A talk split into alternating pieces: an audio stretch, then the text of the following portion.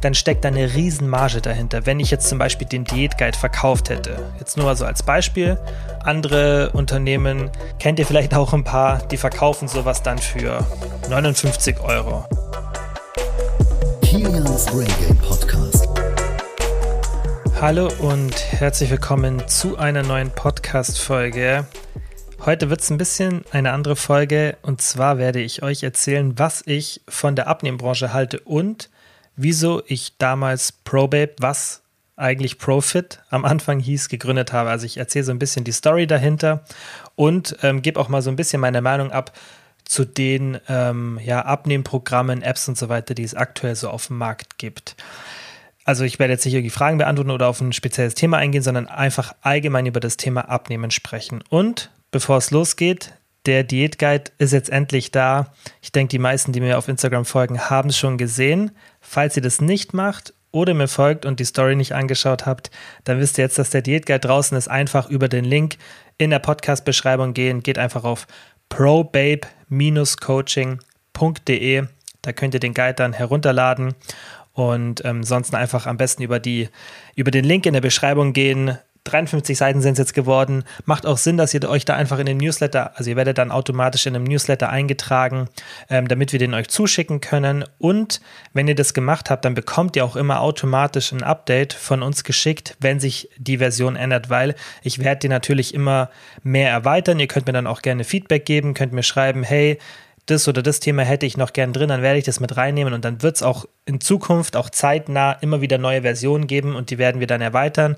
Und wenn ihr euch dann einmal angemeldet habt, dann müsst ihr nicht immer darauf achten, okay, habe ich jetzt die aktuellste Version, weil die schicken wir euch dann immer automatisch zu. Ja, und dann habt ihr einfach den kompletten Abnehmen-Guide, das wirklich alles jetzt drinnen, so was die Grundlagen betrifft. Natürlich, wie gesagt, den kann man dann noch Stück für Stück erweitern, aber ich habe wirklich so die Grundlagen abgedeckt und ich habe auch schon sehr viel positives Feedback dazu bekommen, was mich natürlich super gefreut hat, aber auch gerne Kritik, Anregungen, falls irgendwas vielleicht nicht so euch gefallen hat, gebt mir das gerne auch. Ähm, ich möchte jetzt auch gar nicht mehr so viel zum Inhalt sagen. Es ist einfach ein Abnehmkeit und ähm, ich will das Intro auch nicht zu lange lassen. Ladet ihn euch einfach runter, er ist kostenlos und wenn euch dann nicht gefällt, dann könnt ihr ihn immer noch löschen, aber dann habt ihr nichts damit verloren. Ja, deswegen Podcast-Beschreibung und dann den Diet Guide herunterladen. So. Und jetzt, bevor ich mit dem Thema anfange, wie gesagt, möchte ich euch ganz kurz so auch die Gründungsgeschichte erzählen. Ich werde noch eine separate Folge machen oder was ich mir auch überlegt habe, dass ich wie so eine Folgenreihe mache und dann diese ganze Geschichte, das ist jetzt ja schon fünf Jahre, seitdem ich das mache, einfach so ein bisschen aufteilen, weil es ist fast für eine Folge eigentlich viel zu viel, ist ja logisch. Und da ist so viel passiert. Und ähm, immer wenn ich das erzähle, dann kriege ich so viel positives Feedback. Aber für mich ist es immer so, weil es für mich ja klar ist, was die Story war, ähm, nicht so interessant, aber das interessiert immer voll viel. Und ich glaube, das ist auch immer ganz cool, das dann so ein bisschen so im Hintergrund ähm, zu erfahren, was da eigentlich da alles passiert ist. Und ähm, ich glaube, das ist ganz cool. Deswegen, ich, ich glaube, ich werde da so eine Reihe machen. Deswegen möchte ich jetzt nur ganz kurz eine Zusammenfassung geben, was die Gründungsgeschichte war, weil das auch dann relevant ist für das, was ich jetzt gleich zu den ganzen Abnehmprogrammen und zu dem ganzen Markt sage. Also vorab, ähm, ja, was war der Grund, wieso ich das überhaupt gegründet habe? Normalerweise, wenn man ja ein Unternehmen gründet, dann hat man in erster Linie das Ziel, damit ein erfolgreiches Unternehmen zu machen, weil ja, die meisten Leute, die einfach Unternehmen gründen, ähm, ist halt leider nicht so, dass die ein Problem lösen wollen, sondern die wollen halt irgendwas Cooles aufziehen. Ja, die wollen, meistens ist ja an sich das Ziel, gerade jetzt so von den meisten Startups, sind ja Leute, die meistens dann aus einem Studium kommen, das vielleicht auch was damit zu tun hat, Entrepreneurstudium oder irgendein betriebswirtschaftliches Studium oder auch nicht, einfach aber Leute, die dann das Ziel haben, okay, wir bauen jetzt was auf mit einem kleineren Team, machen das immer größer, holen uns Investoren, dann gibt es halt mehrere Investorenrunden und dann ist das Ziel, das Ding so von den Zahlen her so hinzudrehen, dass dann später mal jemand sagt, okay, ich will mir das Ding kaufen und ähm, ja, das dann einfach so richtig viel Geld in die, ins Marketing reinbuttern und eben das Ganze hochskalieren, nennt sich das. Ja, das heißt, du hast dann irgendein Produkt, irgendein Geschäftsmodell, das eine Marge hat und ähm, du kannst dann ins, in Anführungszeichen unendliche oder sehr weit hochskalieren. Und das ist dann halt ein sehr attraktives Geschäft, weil Ja, ob du dann äh, nochmal 10 Millionen Marketing-Budget reinbutterst oder ähm, 15 spielt dann keine Rolle. Du kannst es, wie gesagt, in manchen Szenarien sehr, sehr hoch skalieren. Das ist natürlich wirklich sehr stupide ähm, alles erklärt, aber so funktioniert es normalerweise. Also, das ist ja der normale Grund, wieso so Leute Startups gründen. Ähm, das war aber bei, bei, mir nicht so. Ja, also ich hatte nicht dieses Ziel. Ich wollte natürlich unternehmerisch was machen und ähm, ich werde dann auch in den anderen Folgen auch so ein bisschen erklären, was habe ich davor gemacht. Ich denke, ein paar von euch wissen es äh, was ich davor gearbeitet habe und was auch so allgemein mein Weg so aus der Schule heraus war. Aber mein Ziel war damals auf jeden Fall klar, ich habe schon mir überlegt, hey, ich will so was Unternehmerisches machen, aber ich hatte jetzt nicht das Ziel, mit ProBabe was zu machen, das extrem viel Geld abwirft. Das war gar nicht mein Ziel und es ist auch heute nicht. Das ist nur so ein Beiprodukt als Ziel, um damit das Ganze eben an viele Leute heranzubringen, weil das ist leider immer eine Realität, mit der man sich befassen muss, dass ein Unternehmen, auch wenn du jetzt zum Beispiel wie ich das Ziel hast, dass du so eine positive Message an viele herausbringst, weil der Grund, wieso ich das ja angefangen habe, war, dass mich diese ganze Branche so gestört hat. Ich habe einfach gesagt, das ist zu viel Bullshit, was da umher ist und ich möchte das ändern. Aber deswegen ist natürlich auch mein Ziel, dass das Ganze finanziell gut funktioniert, weil nur wenn es finanziell gut funktioniert, kannst du das ja logischerweise auch so vergrößern, dass immer mehr Leute davon erfahren und dass du dann somit diese Message nach draußen bringst. Ich denke, das ist ganz logisch. Klar, Social Media macht das Ganze noch mal ein bisschen leichter in Anführungszeichen. Das heißt, du kannst ja auch ohne viel Geld dazu investieren, Social Media Following aufbauen und dadurch viele Leute erreichen, theoretisch. Aber du stößt ja dann auch logischerweise immer an Grenzen und so leicht ist es ja auch nicht. Ähm, sonst hätte jeder ein riesen Social Media Following. Also selbst wenn man da viel Zeit investiert oder auch mittelmäßig Zeit, dann ist es trotzdem keine Garantie, dass es dann funktioniert. Und dementsprechend muss halt einfach ein Unternehmen, wenn man auch das Ziel hat, dass man was Positives damit erreichen will, das gilt ja auch für Non-Profit-Organisationen, da brauchst du ja auch Geld, damit du damit was machen kannst und damit du viele Leute erreichst. Und deswegen würde ich natürlich lügen, wenn ich sage, okay, die finanzielle Seite ist mir mittlerweile immer noch egal. Das ist natürlich logischerweise nicht so, aber es war jetzt nie mein Ziel und ist es auch immer noch nicht, dass ich dem Geld sozusagen hinterherrenne. Das ist halt ein schönes Beiprodukt und ich denke, jeder, der dann sagt, okay, das ist mir total egal, würde lügen, aber es war von Anfang an nicht der, der Antreiber sozusagen, die Motivation dafür. Und das ist auch meiner Meinung nach der Grund. Und es ist ja auch das, was viele erfolgreiche Unternehmer, also ich würde mich ja nicht als erfolgreichen Unternehmer bezeichnen, sondern ich meine wirklich erfolgreiche Unternehmer, Leute wie Gary Vee zum Beispiel, die erzählen ja immer auch alle das Gleiche. Das ist ganz lustig. Die haben alle so den gleichen Mindset. Natürlich gibt es dann immer so ein paar schwarze Schafe, aber die meisten erfolgreichen Unternehmen, auch auf Dauer, sind die Unternehmen, die eben nicht das Geld im Fokus haben, sondern eben wirklich was damit verändern wollen, weil wenn du diese Intention hast, dass du was verändern willst und dass du wirklich was Positives machen willst, dann wirst du dich auch immer auf das Wichtigste fokussieren und zwar dem Kunden das zu geben, was er will oder ein Problem zu lösen. Das ist ja das Wichtigste, dass du ein Problem von einem Kunden löst und der Rest läuft dann in Anführungszeichen von alleine. Natürlich sind da noch so viele Sachen in einem Unternehmen, weswegen das eben nicht nur von alleine läuft. Das heißt, nur weil man jetzt irgendwie ein Problem löst, heißt es, ist es keine Garantie für mich, dass es dann funktioniert. Da gehört ja so viel dazu, dass ein Unternehmen funktioniert, besonders ab einer bestimmten Größe. Aber das ist sozusagen der Grundgedanke. Und das war natürlich bei uns auch so. Also das war wirklich von Anfang an der Hauptfokus und meiner Meinung nach auch der Grund, wieso das so schnell geklappt hat, weil ich weiß noch, als ich das damals mir so die, die ersten Gedanken hatte, sowas überhaupt zu machen, da war diese ganze Szene, und das war ja nicht nur so, dass ich in dieser Abnehmszene sozusagen unterwegs war, sondern die ganze Fitnessszene. Wir haben ja auch ein bisschen mehr in der Nische in Anführungszeichen angefangen und waren wirklich eher so dieses, da hat man schon noch auch viel so mit Krafttraining kombiniert. Mittlerweile wollen wir da ein bisschen ja weggehen und auch Leute abholen, die sagen, hey, ich mache eine andere Sportart oder ich mache erstmal gar keinen Sport. Und es geht uns ja mittlerweile wirklich darum, dass wir vielen Menschen zeigen, einfach wie man abnimmt. Und da ist halt der Mainstream so, dass nicht jeder ins Fitnessstudio geht. Wenn das jemand macht, natürlich, und ihr wisst ja auch, für mich ist es super sinnvoll und ähm, ich versuche auch jeden daran, hinzuführen, aber das ist natürlich jetzt äh, von unserem, ähm, was wie, wo wir Leute erreichen wollen, ist natürlich jetzt ein bisschen anders als früher. Aber früher war das auf jeden Fall so,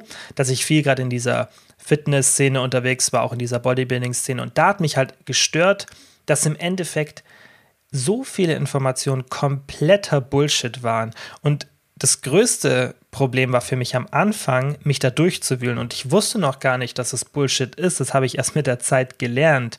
Also es hat natürlich eine Zeit lang gebraucht, bis ich halt gemerkt habe, okay, die wissen hier alle, glaube ich, gar nicht, wovon sie reden und jeder plappert nur irgendwas nach und erfindet auch teilweise Sachen einfach selbst. Und als ich das dann so realisiert habe, nachdem ich eben das Wissen mir angeeignet hatte, um dann diese schlechten Infos herauszufiltern, da habe ich mir dann gedacht, okay, das muss sich ändern, weil das Traurige war, dass das Ganze in den USA schon in eine gute Richtung gelaufen ist. Da ist dieses Thema gerade Flexible Dieting, was damals ja so der Haupttreiber von uns auch war, oder so dieses Hauptthema, was wir angesprochen haben, da war das schon relativ bekannt, aber ich habe mir gedacht, wieso kennt es keiner in Deutschland? Ich habe manchmal auch das Gefühl gehabt, dass ich so der einzige Mensch bin, der weiß, was es ist. Heutzutage natürlich ist die Situation eine ganz andere. Und das hat sich natürlich ein bisschen verändert, aber ihr müsst da denken, das war vor fünf Jahren und da war das auch mit Social Media und so noch nicht so krass. Mittlerweile sind es jetzt fast schon sechs Jahre. Und da war das halt noch nicht so mit Social Media. Da war man dann in Foren unterwegs und ja, so ein paar Websites und ähm, natürlich gab es auch schon da Programme und ähm, ein paar Apps gab es sicherlich auch schon, aber ganz, ganz wenige. Und da hat mich das einfach gestört und ich habe mir gedacht, hey, in Deutschland denken immer noch so viele Leute, dass wenn du abnehmen willst, dass du nur Reis mit Pute und Brokkoli, so diese Standard-Bodybuilding-Diät machen musst. Und ich habe das auch ganz viel mit Gesprächen, so mit Leuten in meinem, in meinem Arbeitsumfeld oder auch so im privaten Umfeld gemerkt, dass die wussten natürlich, dass ich so da ähm, voll dabei bin beim Trainieren und so, auch wenn ich da noch nichts ähm, unternehmerisch gemacht habe, aber ich glaube, ich habe so ein bisschen mit Instagram damals schon angefangen und die wussten es natürlich und da war das für viele komisch, dass ich ein Sixpack habe, ja, und eigentlich durchtrainiert bin, aber dann auch irgendwie unterwegs bin und eine Pizza esse oder, oder wenn ich feiern gehe, was trinke. Und da kam dann schon oft so Gespräche zustande, dann habe ich gemerkt, wie krass diese Leute oder wie krass viele Leute noch dieses Denken haben, hey, nur bestimmte Lebensmittel darf man essen, ja, und dieser Gedanke vom Flexible Dieting, ja, dass man eigentlich so eine richtige Diät macht und da gab es ja auch dann schon die ersten Studien, dass eben Flexible Dieting besser ist als dieses Rigid Dieting, also dieses feste Diäten. Und davon bin ich ja heute noch immer überzeugt und das zeigt auch die wissenschaftliche Literatur plus etliche anekdotische, anekdotische Berichte. Das heißt, im Endeffekt eine flexible Ernährung wird nicht immer, aber wird in den meisten Fällen einfach sinnvoller sein und ist auch einfach das, was für mich damals auch die logische Schlussfolgerung war, weil niemand will eine Diät machen, die irgendwie darauf basiert, dass du nur ein paar Sachen essen kannst, weil das ist keine Ernährung für die Dauer. Und man muss eine Diät, finde ich, immer so gestalten, dass sie möglichst gut in unseren Alltag passt und auch realistisch ist. Deswegen habe ich auch schon zum Beispiel den Ansatz von ähm, Stefan Guyenet kritisiert, obwohl der eins meiner Lieblingsbücher, The Hungry Brain, geschrieben hat. Und ähm, die Schlussempfehlung, die er in The Hungry Brain gibt, ist, dass man im Endeffekt sich stark auf nicht genießbare Lebensmittel fokussiert, um eben diesen Dopaminmechanismus, der durch Sachen, die lecker schmecken, dass dieser nicht so getriggert wird. Und das ist auch immer noch eine super sinnvolle Taktik. Deswegen habe ich ja auch in den letzten Folgen ein paar Mal diese Low-Calorie-Produkte kritisiert, die dann im Endeffekt so gut schmecken, dass du davon mehr essen willst und dass dann dieser Effekt wird. Also der Ansatz ist super und das ist, hat auch noch seine Daseinsberechtigung und sollte auch angewendet werden. Man sollte auch manchmal Sachen gerade in der Diät, wenn es irgendwie ans Ende geht oder allgemein so im Alltag, vielleicht nicht immer so extrem lecker machen. Das kommt halt immer auf die Situation drauf an. Das wisst ihr ja, das, das muss man immer auf die Situation betrachten und man muss den Mechanismus benutzen. Aber das als einzige Diättaktik zu nehmen und zu sagen, hey, ich esse jetzt nur Sachen, die nicht schmecken, weil dann muss ich auf gar nichts achten, ist halt für mich nicht praxisnah. Deswegen ähm, finde ich diesen Flexible Dieting Gedanken, den muss man natürlich ein bisschen anpassen und das mache ich ja dann auch zum Beispiel, wenn es jetzt im Coaching ist, auf eine bestimmte Art und Weise. Also es gibt ja auch ähm, da dann bestimmte Vorgehensweisen, aber dieser Gedanke, dass man eben auf nichts verzichtet, das war mir wichtig, dass ich das an möglichst viele Leute ranbringe. Und deswegen heißt unser Unternehmen ja auch Profit Flexible Dieting, weil wir hießen damals zur Gründung Profit.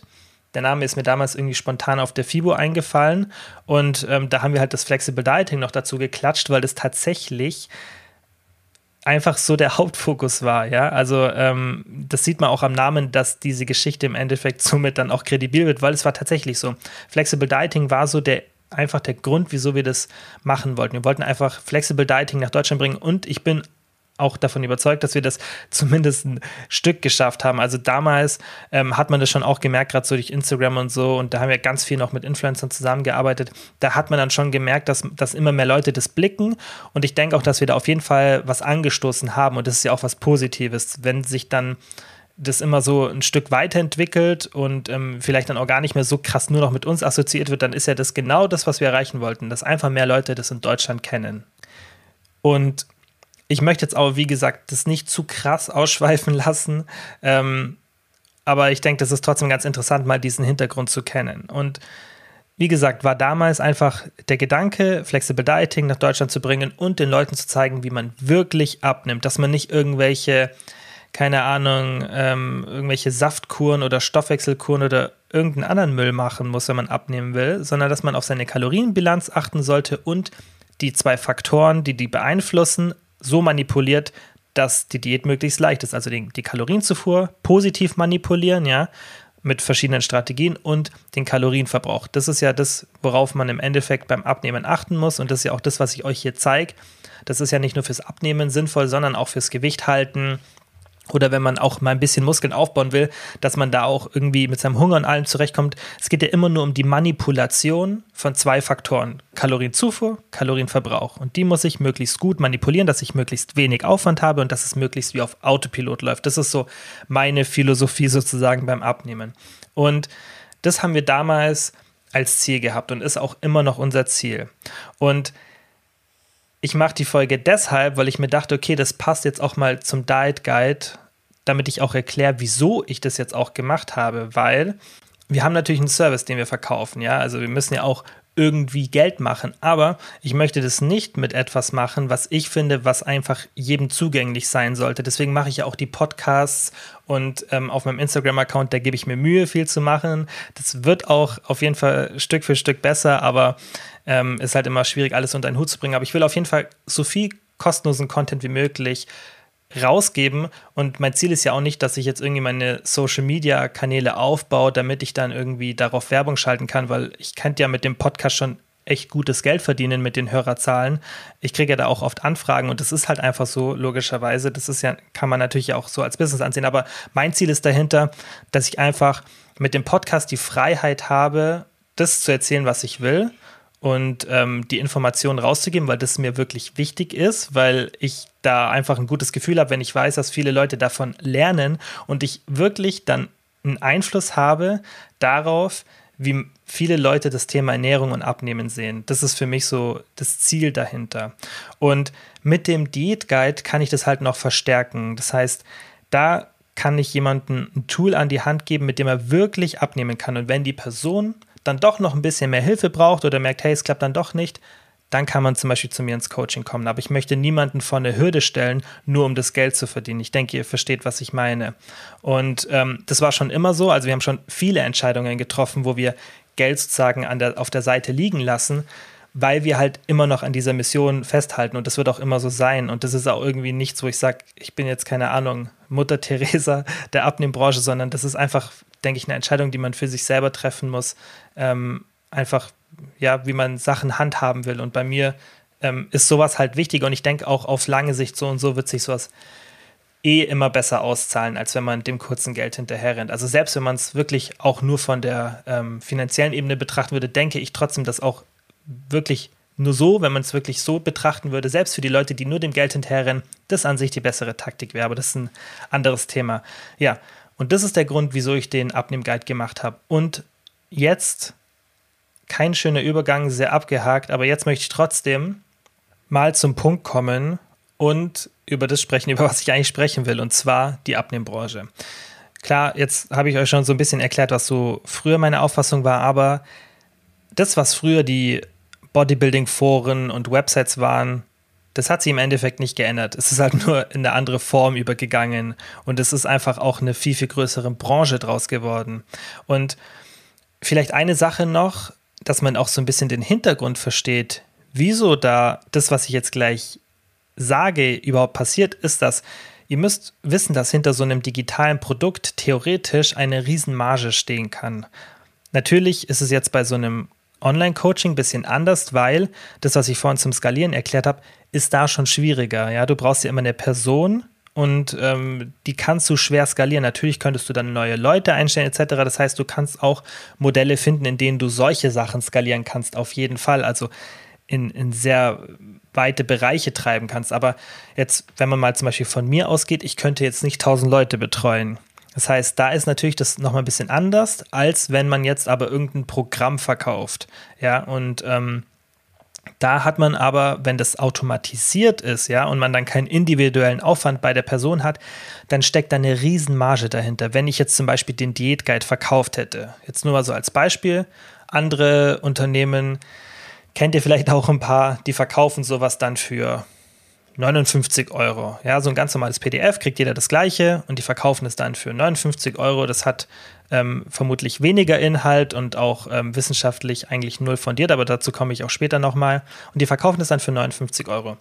Die Erstellung hat die ja einfach ein bisschen Grafikarbeit, ein bisschen irgendwie Copy-Paste von Google ähm, gekostet, aber die, die Kosten ab der Zeit, ab dem das Ding erstellt ist, gehen nicht mehr nach oben. Das heißt, ob du jetzt 5000 oder 500.000 von den Dingern verkaufst, deine Kosten gehen nicht wirklich nach oben, weil die E-Mail-Programme mittlerweile so effizient sind. Ja, auch der große Newsletter, wenn man die betreut, da geht es pro Stück dann nicht mehr wirklich hoch. Du zahlst halt dann, klar, wenn du logischerweise 500.000 Newsletter rausschickst, dann ähm, brauchst du da eine Enterprise-Lösung und dann zahlst du natürlich wahrscheinlich ein paar tausend Euro mehr, als wenn du jetzt ähm, oder ein paar hundert Euro mehr, als wenn du jetzt nur 5000 anschreibst. Aber das macht auf die Stückkosten gesehen nicht mehr viel aus. Und die Marge ist dann halt extrem hoch, weil das Einzige, was du dann an den, auf der Kostenseite hast, ja, du hast 59 Euro Einnahmen, kommt natürlich logischerweise die Umsatzsteuer weg.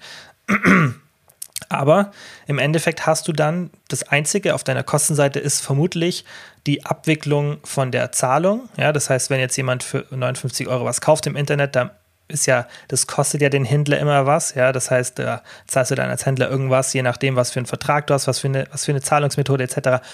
Könnt ihr euch so ungefähr als Hausnummer so ein Prozent bis drei Prozent zahlst du dann auch bei höheren Beträgen dann manchmal ein bisschen mehr, das kommt immer drauf an, aber ja, dann zahlst du halt vielleicht noch ein Prozent, so 50 Cent oder ein Euro für die Abrechnung, dass da jemand deine Zahlung verarbeitet ja, und dann hast du im Endeffekt, ähm, verdienst du vermutlich, wenn du das für, für, für 59 Euro verkaufst, dann, ja, wenn du dann irgendwie noch ein bisschen Supportaufwand hast, dann verdienst du da vermutlich 50 Euro pro Kunde oder noch mehr.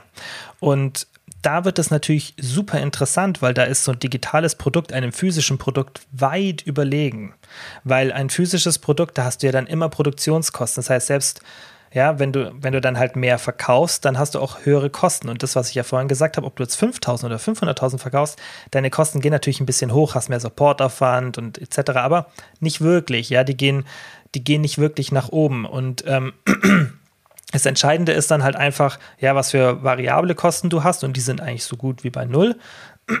Und dann hast du deine Fixkosten, die bleiben wie gesagt gleich, die Fixkosten gehen auch nicht weiter nach oben. Das heißt, das ist von der Preisstruktur sehr, sehr interessant für viele Unternehmen. Und das ist meiner Meinung nach auch der Grund, wieso so viele in diese Branche einsteigen, die gar keine Ahnung von dem Thema haben, weil die da einfach nur das schnelle Geld sehen.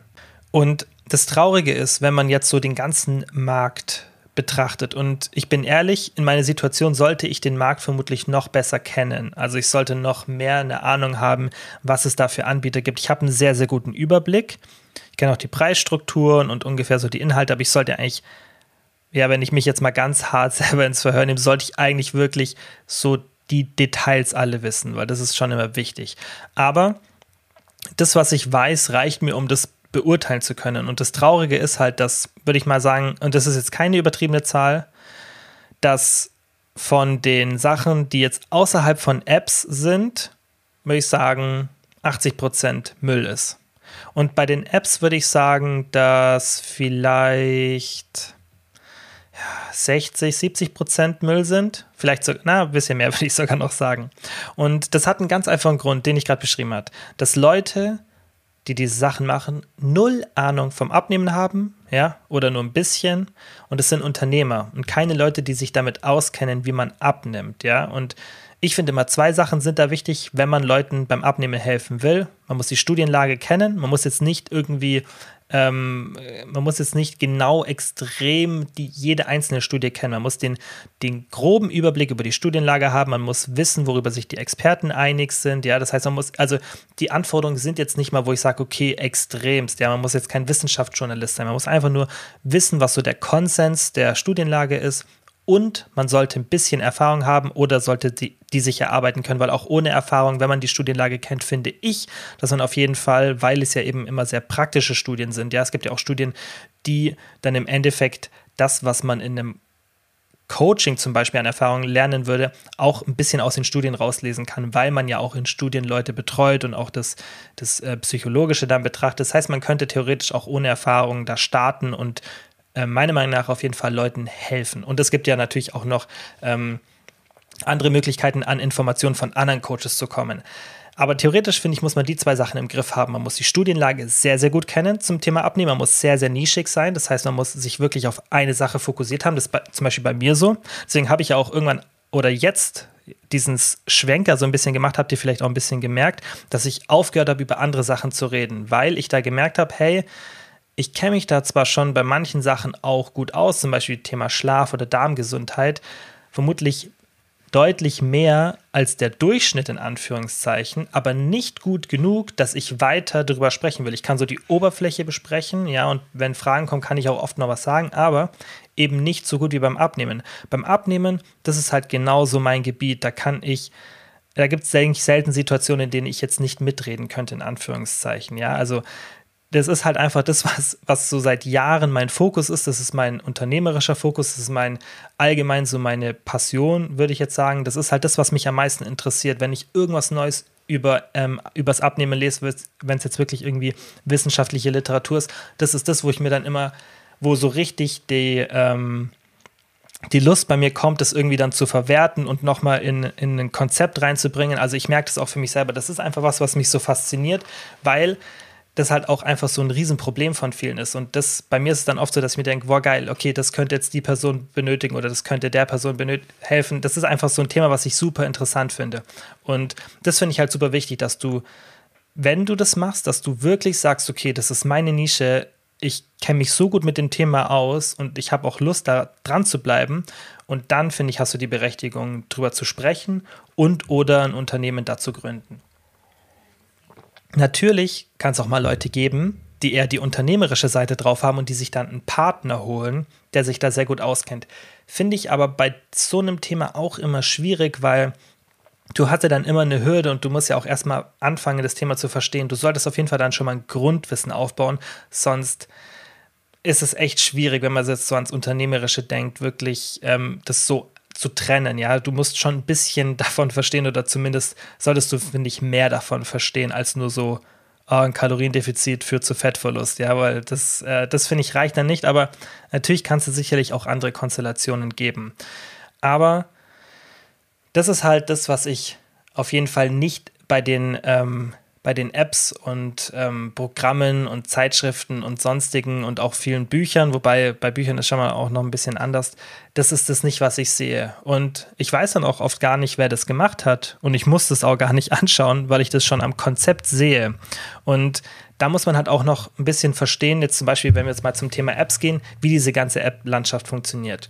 Eine App ist ja was Hochkomplexes und es ist nicht so, dass man jetzt sagt, hey, ich will jetzt eine App machen und ich will das und das Problem lösen. Und jetzt lege ich mal los. Und wenn ich da ein Problem löse, ja, wenn so meine Idee wirklich geil ist, dann wird das einfach funktionieren. So ist es halt nicht, weil eine App-Bedienung ist wahnsinnig komplex und normalerweise brauchst du da einen UI oder UX-Designer oder besser noch getrennt und du musst einen, einen sinnvollen Ablauf von dieser App haben. Ja, da gibt es verschiedene Modelle und ähm, du musst einfach die App so angenehm wie möglich machen von der Nutzung. Ja, das heißt, da wirklich, also glaubt es mir, eine App zu machen, weil ich das auch immer wieder so im Umfeld mitbekomme, dass jemand mich fragt, so, hey, wie habt ihr das gemacht? Und ich möchte auch eine App machen. Ähm, und glaubt mir, eine App zu machen, auch die wirklich richtig gut ist, da gehört sehr, sehr viel dazu. Und äh, das ist halt im Endeffekt das, worauf sich die Apps die dann auch erfolgreich sind hier in Deutschland, ja, wenn man zum Beispiel die Top 5 Apps anschaut bei Gesundheit und Fitness, das ist das, was die auch wirklich gut machen. Und da muss man halt dann auch sagen, okay, die machen das gut.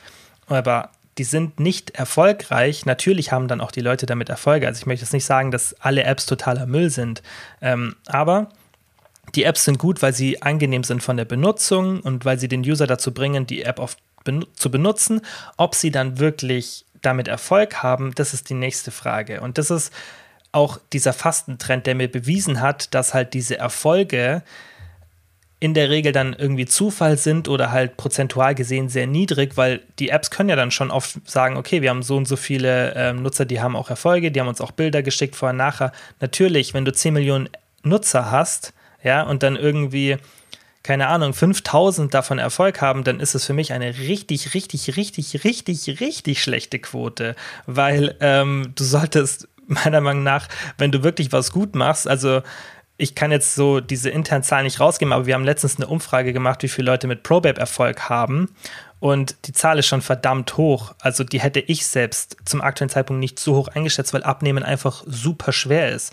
Und ähm, es ist halt nicht so, dass das wirklich, dass du sagen kannst, okay, das klappt jetzt bei 100 Prozent. Das wäre, es wäre größtenwahnsinnig, sowas zu behaupten. Das wäre, dann hätte man ja die, die eine Lösung ähm, für wirklich ein Problem, das auf der Welt so präsent ist, ja, Übergewicht und Probleme mit dem Gewichtsverlust, das hat, haben einfach viele, dann hättest du ja das Problem sofort gelöst. Also es ist wahnsinnig schwierig, da überhaupt in die Richtung von 100 Prozent zu kommen. Aber die meisten Apps meiner Meinung nach sind bei einem ganz tiefen Bereich wahrscheinlich einstellig prozentual, dass die Leute damit Erfolg haben. Und die Erfolge, die sie haben, die sind dann halt einfach, weil sie so extrem viele Nutzer haben. Ja, und es gibt ja auch viele Apps, ähm, die haben dann 10 Millionen Nutzer, gerade dann so. Das ist ja dann auch im europaweit. Die expandieren ja auch super schnell. Dann meistens geht ja auch gut. Du kannst sowas easy übersetzen und dann einfach in ein anderes Land skalieren.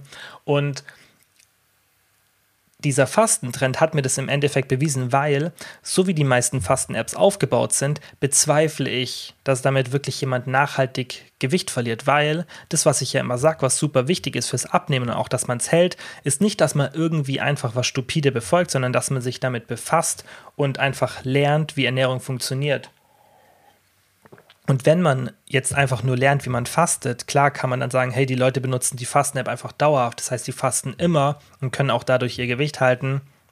Ist erstens fraglich, ob das ähm, bei wirklich so vielen funktioniert, weil das denke ich nicht, weil das zeigt auch die wissenschaftliche Literatur nicht. Ja, dass Fasten da die, das Allheilmittel ist, nicht, dass es per se negativ ist, aber ich bezweifle, dass einfach eine simple Fasten-App wirklich nachhaltig Erfolge bei einem extrem hohen Prozentanteil der Nutzer verursacht. Aber was ist gerade am Kommen? Fasten-Apps. Wenn ihr mal so in den App Store schaut, es gibt so viele Apps, die sich auf Fasten fokussieren und auch die Großen ziehen hinterher und merken, oh Gott, die Fasten-Apps überholen uns und hauen auf einmal alle Fastenfunktionen rein und betiteln sich auch als Fasten-App dann so als ja irgendwie halb das, halb Fasten-App. Und da merkt man halt, dass die im Endeffekt gar nicht so richtig wissen, auch was sie machen und einfach nur im Trend hinterherlaufen. Und es ist ja auch okay, wenn du einem Nutzer das gibst, was er will. Ja, wenn man zum Beispiel sieht, hey, der Markt will fasten, die Leute wollen fasten, dann bin ich der Letzte, der sagt, gib denen nicht, was sie wollen, weil das finde ich immer super wichtig, dass man bei sowas auch immer darauf achtet, was die Leute wollen, weil das haben ja auch wir zum Beispiel angepasst. Wir haben gemerkt, hey, voll viele wollen erstmal keinen Sport machen. Wir versuchen die dann zwar am Schluss zum Sport zu bringen, weil das ja auch so bisschen zu unserer Mission gehört. Aber da, das haben wir halt angepasst und haben gesagt, hey, wenn du keinen Sport machen willst, dann natürlich mach keinen Sport, weil Hauptsache, du schaffst erstmal abzunehmen, ja, und in einen gesunden Bereich zu kommen und über das andere kann man dann weitersprechen. Das, natürlich finde ich das super wichtig, aber es heißt nicht, dass man einfach nur jedem Trend nachlaufen sollte, weil das dann unternehmerisch funktioniert. Und das ist halt zum Endeffekt das, wie man das auch alles zusammenfassen kann. Also es mag sicherlich sinnvolle Apps geben, weil das heißt ja nicht nur, weil die meisten das machen, heißt ja nicht, dass auch ein paar andere Leute, die eine Ahnung von Ernährung haben und vom Abnehmen, dass die dann gute Apps machen. Aber in der Regel, wie gesagt, sind es halt Leute, die das aus dem unternehmerischen Sinn heraus machen und die nicht die ganze Materie verstehen. Und also das ist teilweise wirklich, das kann man fast, ähm, fast gar nicht glauben, wenn man sich auch so mit dem Thema auskennt wie ich, was da für ein Müll gemacht wird. Und ich frage mich auch immer, und das sage ich schon lange, wie kann sowas durch den Verbraucherschutz gehen? Weil wir achten wirklich auf jede Kleinigkeit gerade so bei Lebensmitteln, was ja auch super sinnvoll ist. Also ich finde den Verbraucherschutz in Deutschland, ich finde das geil, dass wir, ähm, auch wenn unsere Bürokratie manchmal zu viel ist, ich finde, da ist die mehr als angebracht.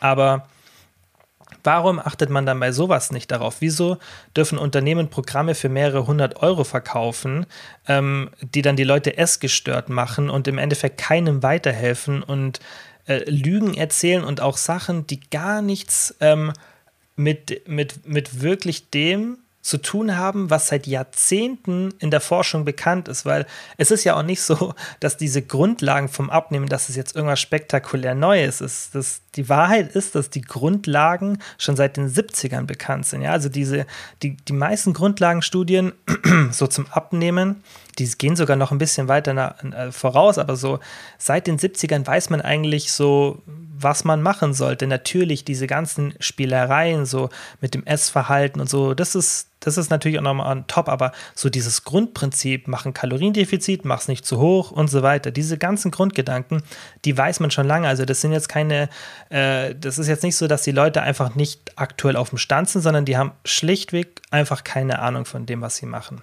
Und das Traurige ist, dass sie trotzdem damit Geld machen dürfen, die das den Leuten verkaufen dürfen und dass es im Endeffekt ja dann das alles immer anfeuert, weil wenn du es schaffst, das Ganze gut zu vermarkten, ja, und ähm, du hast, wie vorhin schon erwähnt, eine Riesenmarge bei so digitalen Produkten. Und dann hast du natürlich immer weiter Geld, um da deine Marketingmaschine anzuschmeißen und das Ganze halt einfach immer und immer und immer weiter zu verkaufen, weil das ist halt auch was, was halt einfach eine Realität ist, wenn du ein sehr, sehr geschicktes Marketing hast, wenn ein Produkt wirklich unterdurchschnittlich ist im Vergleich zum Markt, aber du sehr, sehr gut im Marketing bist und es sehr geschickt machst, dann kannst du da trotzdem immer und immer und immer und immer und immer und immer und immer weiter verkaufen, weil ich denke, das kennt jeder von uns. Man hat schon von irgendjemandem, irgendeinem Service was gekauft, wo man sich wirklich gedacht hat, wie könnt ihr so erfolgreich sein? Und das liegt oft daran, dass die halt einfach super Marketing sind und sich auch vermutlich super aus so Shitstorms oder ja, einfach äh, aus solch, solchen Sachen irgendwie ein bisschen rausreiten können. Ich habe keine Ahnung. Das ist auch super komplex, wieso sowas dann trotzdem funktioniert. Aber es gibt halt viele Beispiele, in denen Unternehmen gut laufen, die für den Kunden eigentlich nichts lösen. Also ich denke, jeder kennt so Situation und ich denke in der Abnehmbranche, weil das halt auch sowas ist, wo man vielleicht auch schon erwartet, ähm, dass da das nur temporär ist und dass man auch das nicht irgendwie lang hält, dass dann die Leute das vielleicht akzeptieren und ähm, sich das dann auch nicht so rumspricht oder vielleicht dann auch mal ein paar Leute kommen, die super Erfolge haben und dann erzählen die von den Erfolgen aber was dann danach passiert, das erzählt man dann halt nicht, ja, weil es gibt ja viele von diesen Crash-Diäten, die funktionieren natürlich am Anfang, weil wenn ich jeden auf 1000 Kalorien oder 800 setze, natürlich verliert jeder Gewicht, was dann aber nach passiert, ähm, das wirst du dann vielleicht nicht erzählen, ja, du wirst vielleicht nur währenddessen erzählen, boah, ich habe damit so und so viel abgenommen, dann äh, geht die Person natürlich auch zu dem Unternehmen aber du wirst dann vielleicht nicht erzählen, hey, übrigens, äh, jetzt ist acht Wochen später und ich schäme mich ein bisschen, aber ich habe jetzt wieder fünf Kilo zugenommen. Das wirst du ja nicht machen. Und ich denke, so äh, funktionieren dann auch diese Unternehmen, die diese Crash-Diäten verkaufen. Aber es gibt ja auch ganz viele Unternehmen, die kriegen es ja nicht mehr hin, dass die Leute irgendwie Gewicht verlieren. Ähm, klar ist so eine Crash-Diät schon mal schlecht, aber die kriegen das ja immerhin hin, dass der Kunde das kriegt, was er will, zwar Gewicht verlieren. Aber es gibt ja auch Unternehmen, die verkaufen Sachen, wo wirklich einfach da ist ja gar nichts dahinter. Das ist einfach ohne Plan. Da, ist ne, da wird nicht mehr über das Kaloriendefizit nachgedacht. Ja, und das sind auch für mich diese ganzen Fasten-Apps, ähm, weil da wird wirklich so wenig dann teilweise beachtet von den, äh, von den von den Gegebenheiten einer Person und da wird einfach nur gesagt, so, du kriegst jetzt hier einen Fastentimer und dann kriegst du noch irgendwelche coolen Tools, damit du das Fasten einhalten kannst, aber natürlich kann es für ein paar Leute klappen, dass man die Kalorienbilanz total beachtet und wirklich aufgrund des Fastens einfach automatisch weniger zu sich nimmt. Aber das ist halt bei den wenigsten Leuten der Fall, weil sonst wäre Fasten ja diese Lösung, nach der wir alle suchen. Und wie gesagt, die Literatur zeigt ganz klar, dass es eben nicht so ist.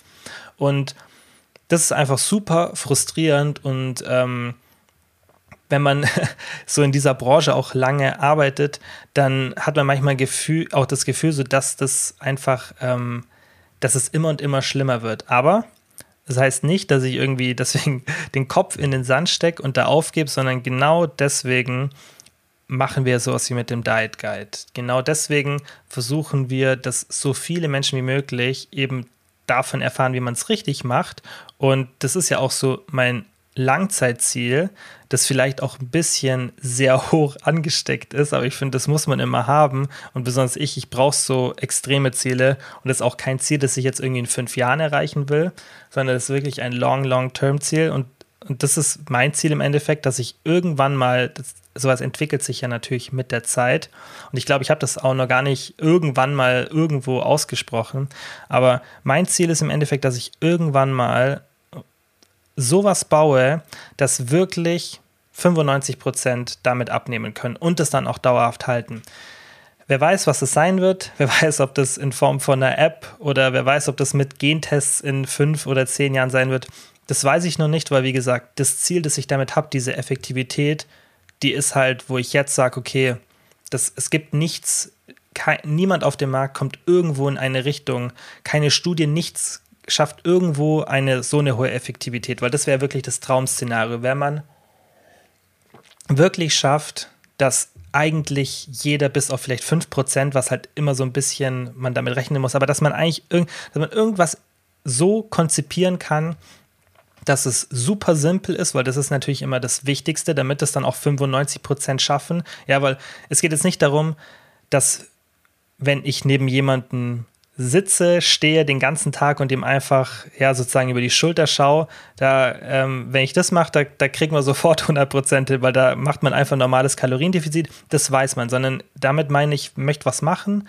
womit einfach jemand, der das von mir kriegt, so wenig Aufwand hat und es so leicht ist und so verständlich und das alles drumherum ist, dass die Person, selbst wenn die null Motivation hat, null Bock hat, null ähm, Zeit dafür benutzen kann, dass sie trotzdem zu 95 Prozent damit schafft, in ein gesundes Gewicht zu kommen. Das ist so mein Ziel, was ich in meinem eigenen Kopf habe, so was für mich schon seit ein paar Jahren so mein Long-Term-Goal ist. Und die Stufen, die ich da hingehe, das sollte dann natürlich immer effektiver und effizienter werden. Ja, das ist ja so das Ziel eigentlich. Und das ist natürlich auch so, das, was ich vor fünf Jahren gemacht habe, ist lang nicht so effektiv wie das, was ich jetzt mache. Das ist, ist ja auch logisch, dass man sich da so ein bisschen weiterentwickelt und mir ist es so und so bei dem Thema und allgemein ja immer super wichtig, dass ich so Fortschritte mache. Aber das ist so mein Long-Term-Goal. Und ähm, deswegen ha habe ich da auch gar keine Bedenken so, was den ganzen Markt betrifft, weil wenn es dann halt mal jemanden gibt, der wirklich diese Lösung anbietet, ähm, dann kann man da wirklich auch viele Leute erreichen und auch ähm, das dann genau ändern. Und ich denke, dass es auch logischerweise mehrere Unternehmen gibt, die ähm, das ein ähnliches Ziel haben wie wir. Aber es ist halt einfach dominiert, der Markt wird dominiert von Unternehmen, die das nicht wollen. Ja, einfach nur zahlenmäßig. Nicht vom Erfolg jetzt her, aber von den Zahlen her, so wie viele Unternehmen es gibt. Wie gesagt, ich sag im App Store würde ich sagen, sind 70 Prozent von Leuten, die keine Ahnung haben. Und dann außerhalb von Apps, so diese Programme, Zeitschriften, da sind wir noch mal höher, wahrscheinlich 80, 90 Prozent. Und das ist einfach die traurige Realität. Und ähm, da könnt ihr mir auch glauben, dass es so ist, weil wie gesagt, ich kenne den Markt, ich beobachte ihn schon lange und ich denke, das Gefühl habt ihr vermutlich auch, weil man hat schon so viel von Leuten gehört, was sie so ausprobiert haben und da gibt es ja so verrückte Namen, äh, verrückte Namen, verrückte Sachen. Ich will auch bei sowas nie Namen nennen, weil es erstens rechtlich super gefährlich ist und auch das nicht so meine Art ist, da jetzt auf irgendeine ein Unternehmen oder eine Person loszugehen, das wäre gar nicht meine Art. Aber so ein paar Programme würde ich schon gerne mal vielleicht trotzdem was dazu sagen, aber das ist halt rechtlich gesehen. Ähm, Gerade weil ich ja selber da ein Unternehmen habe, ist es einfach ähm, ein Gewässer, in das man sich nicht begeben sollte, weil es einfach nur unnötig ist und ähm, ich habe genug andere Sachen zu tun und keine Lust, mich mit irgendeinem Unternehmen im Rechtsstreit zu befinden. Aber es ist halt so, dass, wie gesagt, ähm, ich denke, dass die meisten einfach diese Situation kennen, dass es so viel Müll gibt. Man hat schon ja äh, so viele Aussagen von Freunden gehört, die irgendwelche Sachen probiert haben oder sei es von Arbeitskollegen oder von Leuten aus der Familie. Das, es gibt halt einfach so viel Müll und das ist einfach so unnötig, weil dieses Thema eigentlich gar nicht so ähm, wie soll man sagen, so intransparent oder so unerforscht ist, wie es manchmal rüberkommt. Weil ich denke, auch wenn ihr so die Podcast-Folgen hier im Podcast gehört habt, dann ist es ja eigentlich auch alles so ganz logisch. Und das ist jetzt auch nicht, ähm, ich weiß nicht, glaube ich nicht, dass ich irgendeine bestimmte Begabung ähm, oder was Einzigartiges habe, dass ich jetzt in der Lage bin, so ähm, das ganze Thema zu betrachten, ja, und einfach mir auch da ein Wissen anzueignen. Und das haben ja super viele. Leider ist halt oft so, dass diese Leute, ja, die sich da super auskennen, dann vielleicht nicht so den unternehmerischen Drive haben oder einfach unterlegen sind. Aber es gibt eigentlich keine Ausrede sozusagen, jetzt ein Unternehmen in dieser Branche zu machen und dann nicht das Richtige zu erzählen. Ja, also es gibt, es ist jetzt nicht so, dass diese Informationen nur mir zugänglich sind, das will ich damit sagen. Ja, ähm, natürlich befasse ich mich damit lange, aber wie gesagt, ich finde, man sollte sich halt auch mit dem Thema lange befassen, wenn man sich das Recht daraus nimmt, Leuten davon dafür oder Geld von Leuten dafür zu verlangen. Ähm, und natürlich ist es auch noch, finde ich, ein sensibleres Thema, weil du hier ja auch mit der Gesundheit spielst. Ja, wenn jetzt jemand zum Beispiel wirklich Gewicht verlieren will aufgrund der Gesundheit, dann fühle ich mich da noch in einer größeren Verantwortung, dass ich dem auch gerecht werde, weil das ist ein viel, viel größerer Schaden, den die Person davonträgt, wenn die jetzt aufgrund von mir kein Gewicht verliert, als wenn die jetzt irgendwie einen Schuh kauft, ähm, wo die Sohle nach fünf Monaten abgeht. Das ist natürlich ein ganz anderer Schaden und das wird aber oft vergessen, ja, dass dieses Thema eigentlich super sensibel ist. Aber wie gesagt, den Verbraucherschutz, ähm, den interessiert es da, glaube ich, nicht so wirklich.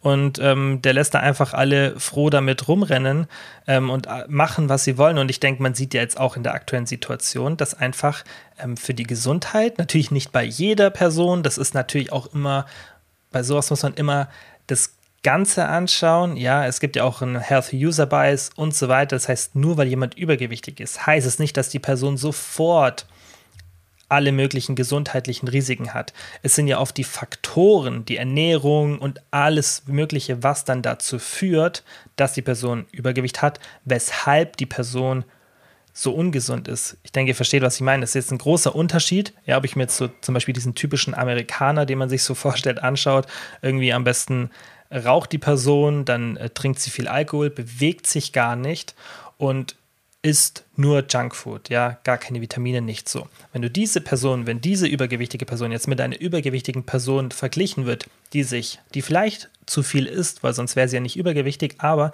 die sich trotzdem bewegt, die auch versucht, gesund zu essen, die nicht raucht oder wenig raucht, die moderaten Alkoholkonsum hat, die versucht gut zu schlafen. Wenn du diese zwei Übergewichtigen miteinander vergleichst, ist ja logisch und das zeigt auch die Studienlage, dann sind es ähm, auch wieder verschiedene Risikotypen. Aber nichtsdestotrotz ist halt einfach ähm, für die meisten Menschen das Übergewicht dennoch sinnvoll zu reduzieren und deswegen finde ich, ist es halt ein sensibleres Thema, wo man eben nicht einfach ähm, ja mit dem ähm, mit diesem Thema sozusagen spielen sollte und ähm, ich werde auf jeden Fall mein Bestes geben, dass sich das ändert die Folge war zwar ein bisschen anders. Ich hoffe, es hat euch trotzdem gefallen. Ich hoffe, es war auch interessant, mal so ein bisschen den Background zu hören. Und ähm, ja, ich hoffe, ihr seid mir nicht zu böse für meinen bisschen längeren Rant.